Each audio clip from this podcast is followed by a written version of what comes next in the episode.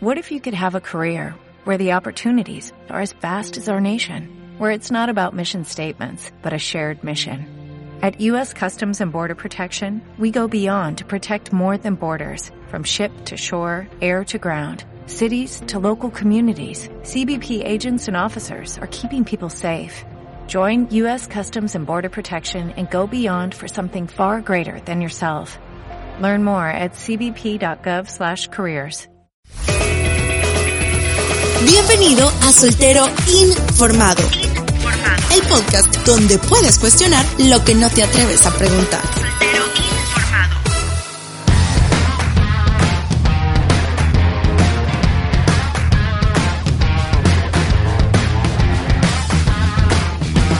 Hola David, ¿cómo estás? Y a todos bienvenidos y bienvenidas a un capítulo un poco paréntesis, un poco punto y aparte de lo que estamos acostumbrados a hacer, pero creo que a pesar de que hubiéramos dicho de que esto iba a ser atemporal, el momento lo amerita. hola David. Hola, hola Omar. Sí, definitivamente es, es tiempo, creo yo, de referirnos a la crisis que todo el mundo está viviendo. Ay, una crisis que es bastante seria, muy complicada. No salgan de sus casas, de veras, en serio, no salgan de sus casas. Es una situación muy difícil, pero hay gente que es extrema, viejo. Hay gente que es extremista. o sea, de veras que esto ha sonado bastante en las redes sociales y hace poco me lo mandaron a mí y dice, ahora un poema. Ayer pasé por tu casa para ver si te veía, pero como estamos en toque de queda, nos llevó la policía. Mira, es que hablar de amor en tiempos de cuarentena creo que va a ser un programa un poco interesante. Estamos fuera de nuestros temas cotidianos, nuestros temas que estamos manejando siempre, pero creo que este era el más idóneo. Muy, muy, muy complicado porque en, un lado, por un lado tienes eh, el riesgo que implica para tu persona, pero el problema es que situaciones como esta implican a más, a más gente, o sea, no es solamente no quererte a ti mismo, sino que también incluso es poner en riesgo a la persona que amas. Pero vamos a los casos. Ok, uno de los casos que a mí me ha llamado mucho la atención, créemelo, y me ha dejado un poco impactado, ha sido el hecho de escuchar a uno de las autoridades de nuestro país decirles a las personas que si salen a dar serenatas, ellos no van a meter las manos si lo llegan a arrestar. Qué complicado dar serenata en este tiempo. ¿A quién se ¿Te le imaginas, ocurre? o sea, en media cuarentena, llegando a escuchar mariachis cantándole a alguien para que salga? O sea, que salga a verlos. O sea, está complicado. Sí, es terrible. O- Otro caso que pasó, que una persona, alguien, alguien que, que conozco, se escapó, se escapó de su casa porque ya no soportaba el estar sin verla. ¿Te imaginas? O sea, salió de su casa, se escapó de las autoridades paternales y se fue a buscar a la persona porque necesitaba poderla ver frente a frente, ver sus ojos y poderle decir que lo extrañaba. Y lo hizo. Sí, lo hizo, lo hizo. Llegó, solo tocó el timbre, saludó, no entró, le dijo, te extrañé y se regresó. Ok. pues yo no sé, yo creo que las videollamadas son buenas, ¿no? Sí, en tiempos como este ahora ese tipo de excusas ya no aplican. O sea, hablemos hace 50, 60 años a donde quizás una llamada telefónica hubiera sido lo más tecnológico que hacer, pero ahora tienes cualquier cantidad de recursos disponibles. Sí, pero hay cosas de cosas. Otra, estaban en una conversación el crush con el eterno enamorado y escucha a la chica decir, yo quisiera poder comer algo dulce y mencionó el producto que quería. Pues este valiente muchacho salió el día siguiente a hacer una gran cola a un súper o a una tienda de, de artículos de alimentos para comprar lo que la chica había hablado en ese rato para comentar eh, que tenía ese anhelo. O sea, hizo la fila de dos horas, compró el artículo, se fue a dejárselo a la chica. Cuando él le llamó por teléfono que estaba frente a su casa, le dijo a la chica, no, yo ya no quiero eso. O sea, no, no, yo solo lo dije por decir. No, ¿Te imaginas? Qué triste. Aquí es donde uno se da a dar cuenta que el amor era sincero, era verdadero porque se animó, se arriesgó. Pero no preguntó. No lo sé. No lo sé, Rick. No lo sé. Hay algo en todo esto que me parece, sinceramente, eh, si voy a usar una palabra, y perdón si has hecho alguna de estas cosas, pero raya en lo ridículo. O sea, ¿qué clase de demostración de amor es aquella que pone en riesgo tu vida innecesariamente? Pone en riesgo la vida de la persona a quien vas a ver innecesariamente y pone en riesgo la vida de tu familia y la familia de ella. Eh, no sé, no sé. Algo ahí no me cuadra. Yo no voy a decir que, qué es qué, pero sinceramente a mí me parece que esto es eh, no pensar.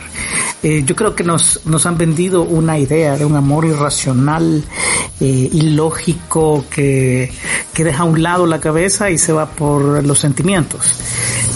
Pero como hemos definido en este podcast anteriormente, el amor verdadero no es un sentimiento, es una decisión consciente de todo tu ser. Entonces, conscientemente decides poner a alguien en riesgo, arriesgar tu propia vida y hacerlo en un tiempo que no es prudente salir para verla. Mm, no sé. Quien haga esto me está demostrando que en algunas ocasiones el dimensionamiento de los problemas no es bueno y entonces lo que tienes ahí es a un temerario, alguien que te va a poner en riesgo aún por las situaciones más insignificantes. Se comienza a poner serio. Yo sé que hemos comenzado esto como, como una broma y como para contar algo de historias chistosas, pero en el fondo no es chistoso. No, definitivo. Realmente es una situación bastante complicada porque el hecho de tan solo poner un pie en la calle ya estás tomando un riesgo exponiéndote a ti primero, ¿verdad? Y a tu familia y a las personas a las que vas a ir a ver. Que sin motivo alguno, pues te estás jugando la vida. Sí, no sé. Hay algo aquí que a mí me parece muy mal. Porque si tu pareja va a pagar el cerebro en las situaciones de crisis, ¿cómo vas a confiar en ella cuando se vuelvan a confrontar a otra igual? O sea, quizás ahora están de novios y todo bonito, pero pero ¿qué sucede si los impulsos que le hicieron salir a hacer este tipo de cosas realmente se vuelven los impulsos de toda la relación? En cuanto se topan con una dificultad, la persona actúa por impulso, no por su mente, no por el razonamiento que Dios le dio, sino solamente por lo que siente en el momento. ¿Qué clase de relación sería? Entonces no estamos hablando de un amor romántico. Es que no sé. Yo creo que otra vez estamos topándonos con algunas de las de los límites más eh, más imperceptibles de las mentiras que Satanás nos vende en el mundo a través de las películas y de todas estas. Eh, sinceramente es uno de los géneros que yo más aborrezco. Eh, las comedias románticas. no me gustan.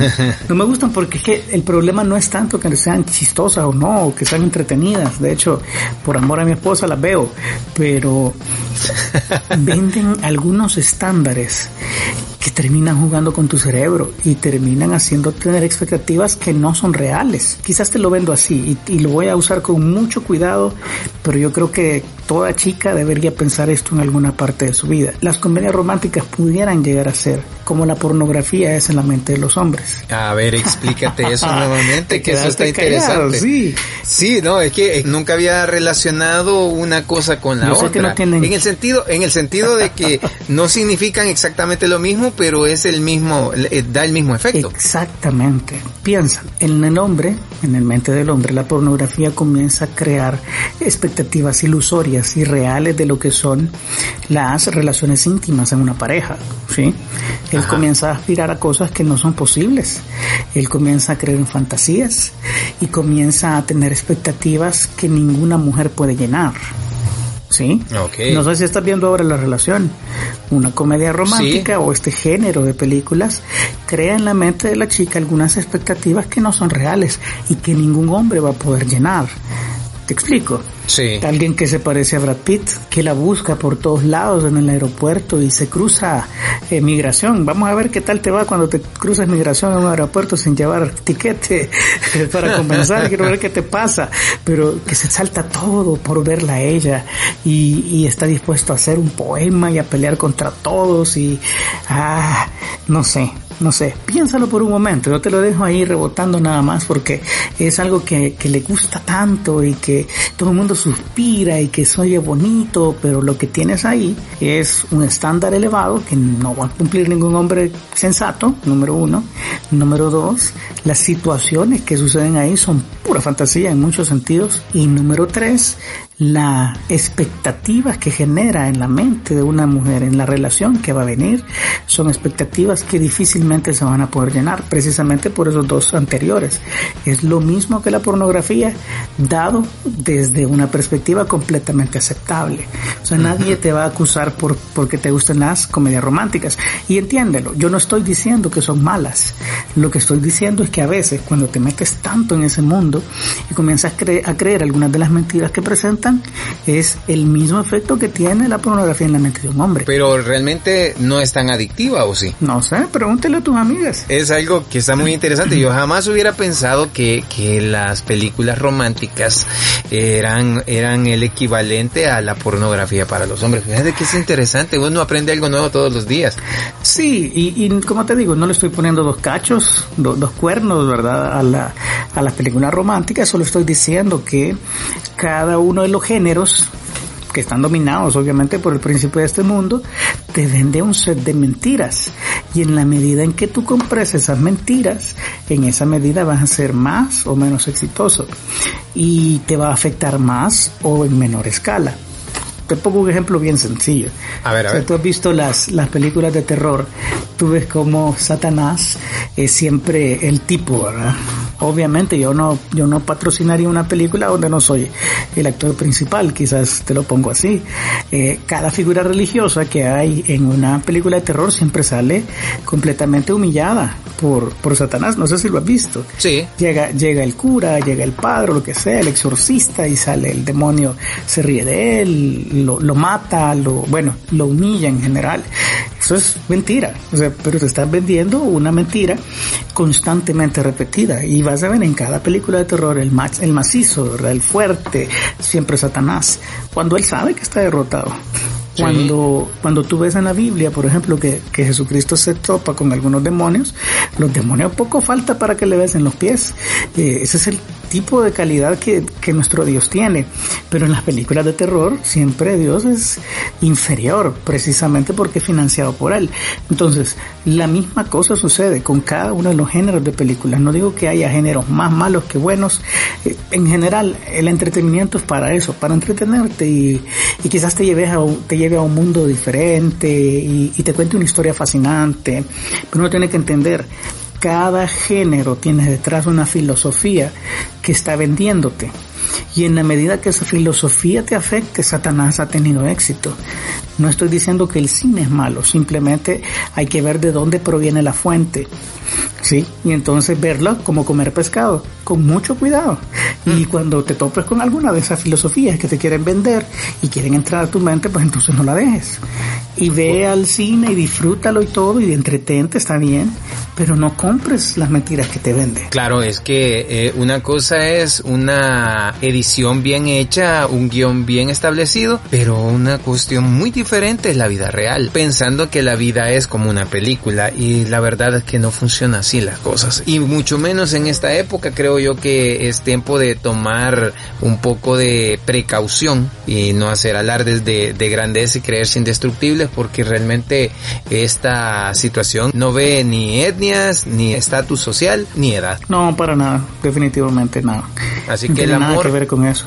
Exacto, aquí el amor realmente no es que no lo pueda, porque Sí. si, si tú amas, mantén la distancia. Bueno, eh, vamos a, otra vez, ¿verdad? Al pasaje en el que hemos rondado casi todos los podcasts y los capítulos que hasta ahora llevamos, ¿verdad? Primera de Corintios 13. Continuamente nos recuerda algunas características de este amor, que es una decisión consciente de tu ser. O sea, tú amas con tu corazón, amas con tus sentimientos, sí, pero también amas con tu mente, amas con tu cabeza, amas con tu sensatez. Y entonces dentro de ese, dentro de esa descripción, ves que el amor es sufrido. Estoy en 1 Corintios 13, 4. Es benigno, es decir, no hace daño.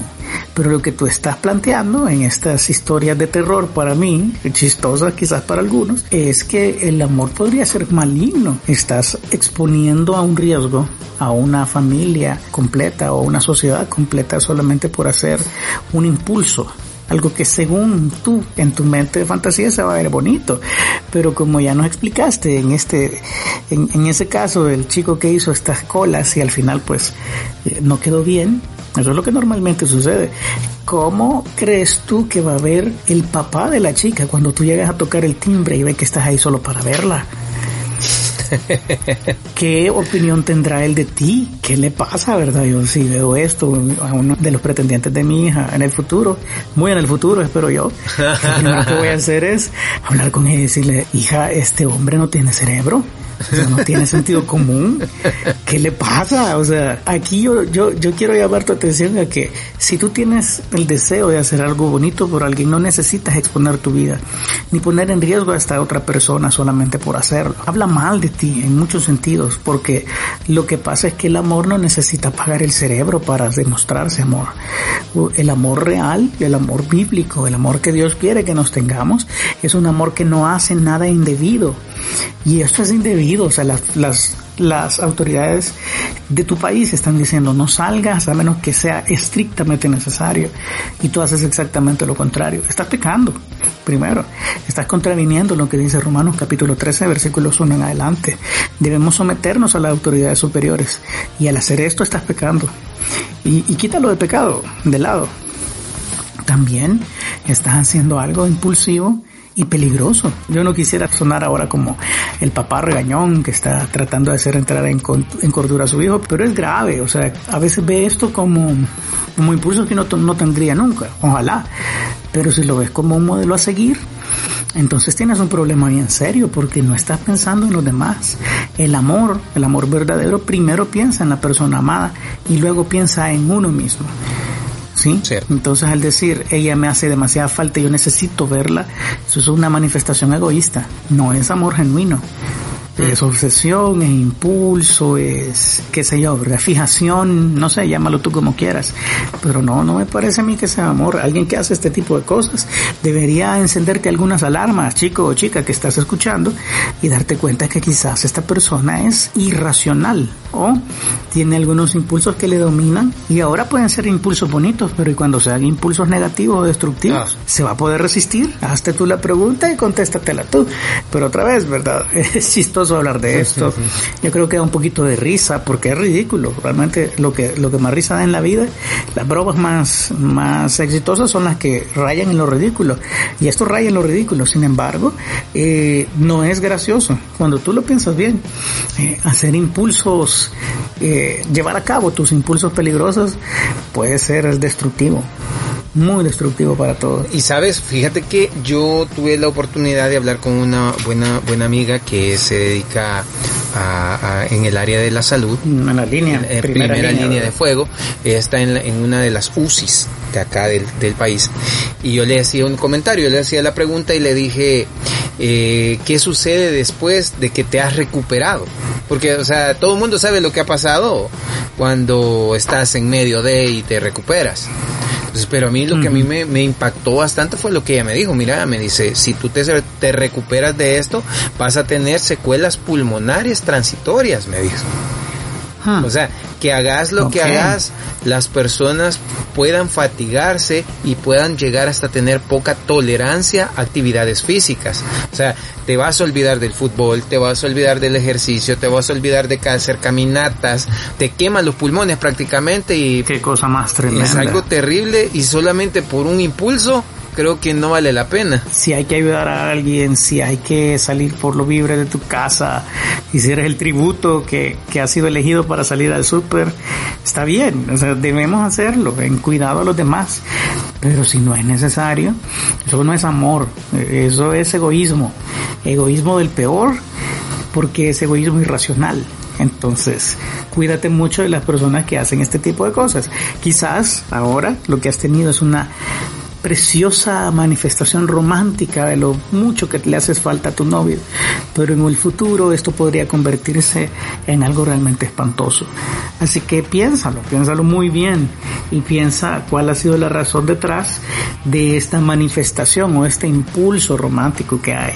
A veces lo romántico no es lo mejor, ni es lo más saludable, ni es lo más seguro. Entonces, mejor piénsatelo. Y definitivamente no solamente piensa en que vas a causar un daño y quizás sea irreparable y permanente, sino que estás jugándote la vida por estar haciendo caso de tus emociones y de tus impulsos. Sí, el primer impulso casi nunca es bueno. Esa es una buena regla de vida. Yo la ocupo mucho conmigo mismo, porque aunque no lo parezca, y aunque suene diferente, soy una persona bastante impulsiva.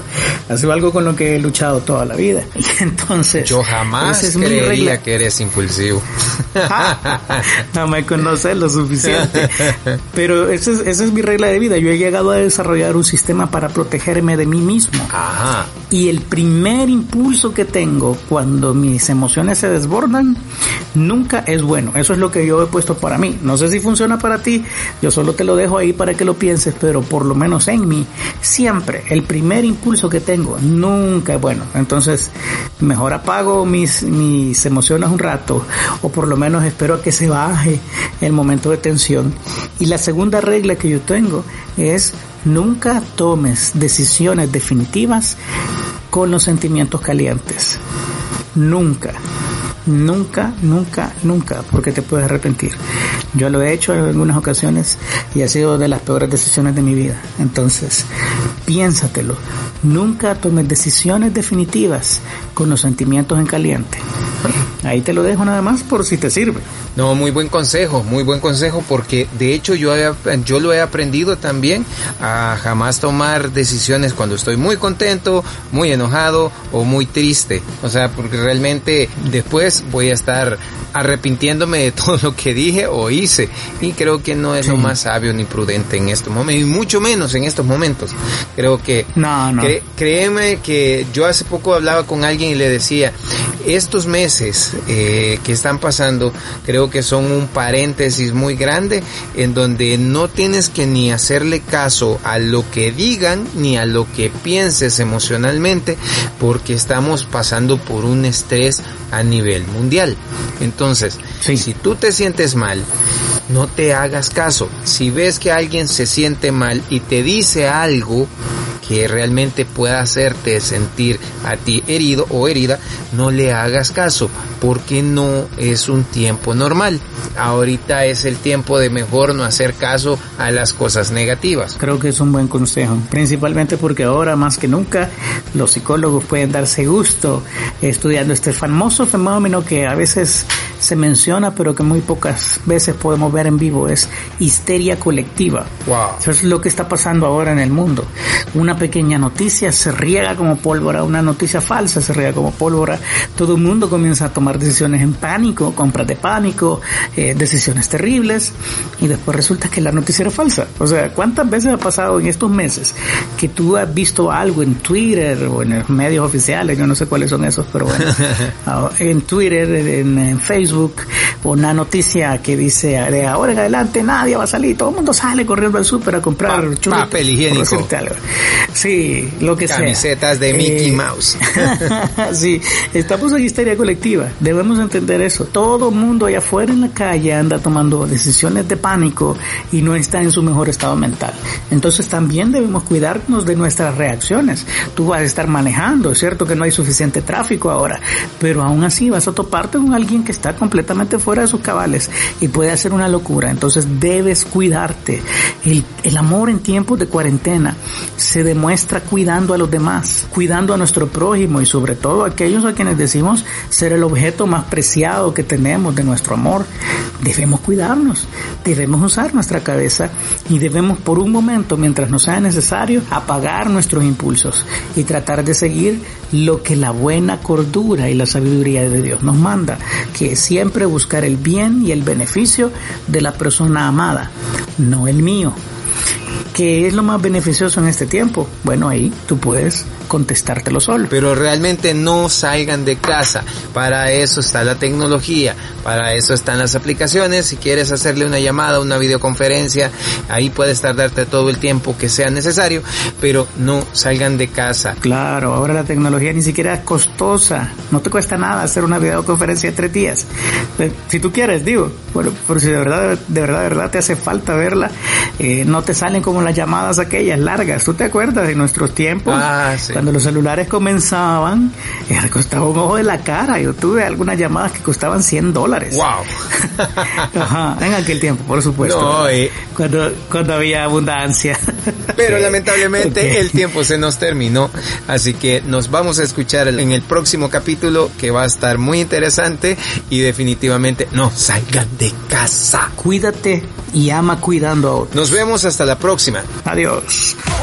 Hemos presentado Soltero Informado. No te pierdas la próxima semana el siguiente episodio donde puedes cuestionar lo que no te atreves a preguntar.